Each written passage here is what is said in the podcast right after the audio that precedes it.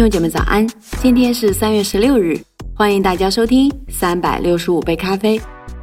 在昨天的分享当中，我们看到了，无论我们手中的工作大小，都有它的意义。那么，我们工作的意义是什么呢？答案就是我们今天新的章节的主题：工作即服饰。在格林多前书七章十七节那里说，不过。主怎样分给个人，上帝怎样呼召个人，个人就要照着去行事为人。我也这样吩咐各教会。美国大型零售商杰西·潘尼前任总经理麦克在接到聘书时，曾就这份工作与星巴克的创始人进行交流。麦克几年前刚从一份从事多年、成绩斐然的零售管理岗位退休，此时无意重返职场。但星巴克的创始人对他说：“这个机会就是为你预备的。他们现在需要将以服务为本的理念重新带回公司，而你正是完成这一使命的不二人选。”此时的麦克已无需追名逐利，然而他后来决意承担这份工作，因为他看到一个机会，可以让两万五千名零售员工意识到他们的工作具有极大的价值。而且为顾客服务是一份无比光荣的职业。总而言之，麦克相信是上帝呼召他来承担这份特定的服饰。在前几章中，我们通过对创世纪的解读，理解了上帝对工作的设计、工作的尊贵以及工作应有的方式。然而，在新约中，特别是在保罗书信里，我们更深刻地看到上帝呼召我们来服侍这个世界。工作的意义也由此而来。让我们再来看圣经中所用到的“呼召”一词，在新约书信中，希腊文“呼召”常被用来形容上帝招人接受使人得救的信仰，并与他的儿子联合。呼召还用来描述上帝要我们向这个世界宣扬他的好消息。上帝对我们的呼召绝不仅仅是个人的，而是群体性的。呼召不仅把我们带入到与上帝的关系中。也令我们与其他肢体相连。教会一词的希腊文字面的意思就是一群被招出来的人。保罗在哥林多前书七章告诫我们，成为基督徒无需改变生活现状以取悦上帝。这里的现状指的是我们的婚姻状况、工作以及社会地位等。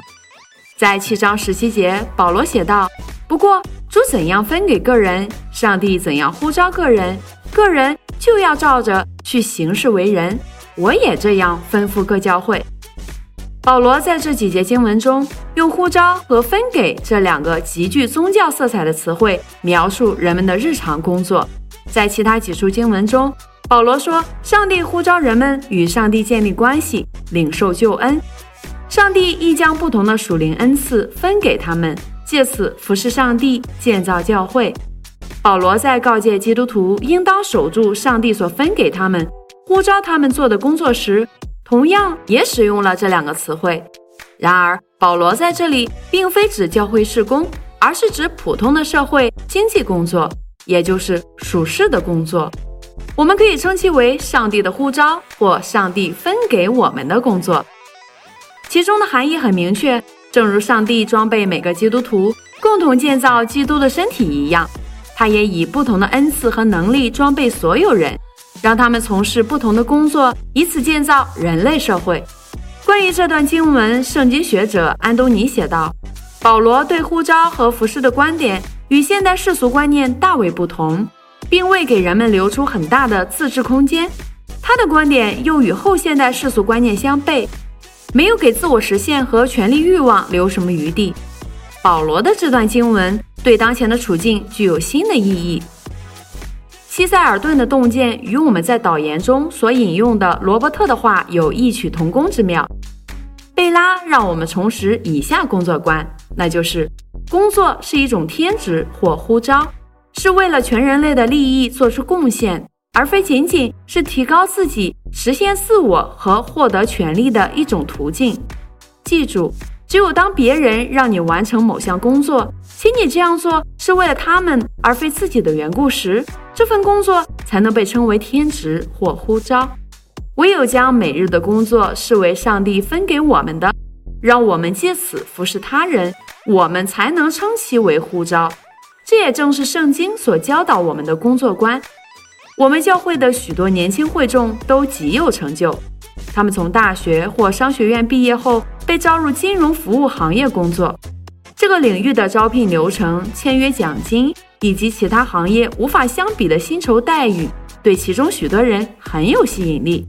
他们几乎不会考虑其他的职业选择。几十年来，这些职业所提供的社会和经济保障，亦是其他行业望尘莫及的。面对这样的机会，一名委身的基督徒又应如何客观地思考上帝对他的呼召呢？当然，其中有些人确定感到自己在金融销售、贸易、私募、公共财政或其他相关领域的工作，是他们用自己独特的能力来服侍上帝和他人的方式。但是有些人在华尔街工作几年后，认为自己的强项和激情更适合其他领域。比如吉尔拉马尔在美林证券工作了几年之后，决心改行，因为他喜欢读书，而且是个很优秀的作家，因此他决定转到出版业，从最基础的工作做起，拿最低的薪金。他一直挣扎面对的一个事实就是，金融业虽然薪酬不菲。但那并不意味着这就是他应该继续追求的职业道路。他思考如何最好的使用自己的恩赐和激情来服侍。他最终的决定引起了不小的震动，甚至在教会也是如此。基督徒应该意识到，如此理解在世上的工作颇具颠覆性。我们选择职业、完成工作，不是为了实现自我、获得权利。被上帝呼召去做些事情，这就足够了。我们用工作来服侍上帝和邻舍，因此我们的职业选择和工作态度都应与此目的相吻合。我们在面对职业选择时，不应该问什么样的职业最挣钱，能给我最高的社会地位。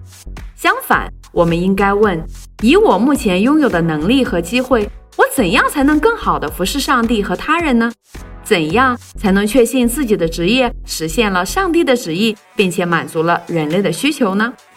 吉尔非常认真地思考了最后这个问题，在随后做出版的几年中，他发现自己擅长编辑工作和发掘文坛新秀。他越来越喜欢给这个世界提供好的作品。有时候，一些作品反映了他认同的圣经世界观，而有的作品则不然。他寻找优秀的作品，并且最终与巴诺书店合作，启动了一个名为“发现文坛新秀”的项目。通过这个创意。他能够给出色的作家提供机会，并且赢得更大的读者群。在上文刚刚提到的关于职业的两个问题中，有个与人的本性相悖之处。第二个问题给了我们更持久的工作动力，从而能更自律、更出色地完成工作。如果工作的意义是满足和提升自己，那么我们的工作重点无疑会更倾向自己，而非工作本身。这样，我们的进取心最终会适得其反，我们的动力会耗尽，而我们的自我满足会变成自我憎恨。但如果工作的目的是服侍和尊荣某种超越我们自己的价值，那我们便有了更好的理由来施展我们的才华，调动进取心和开拓精神。从长远来看，我们成功的可能性也会更大，即使是从属世的标准看，也是如此。所以，亲爱的弟兄姐妹们，通过今天的分享，我想我们对工作又有了一个全新的认识。原来，工作并不是要实现我们的自我价值，而是我们要通过工作来满足他人的需要，并且要服侍我们身边的人。只有这样的工作态度，我们才能够荣耀耶稣基督的圣名。祝福大家，以马内利。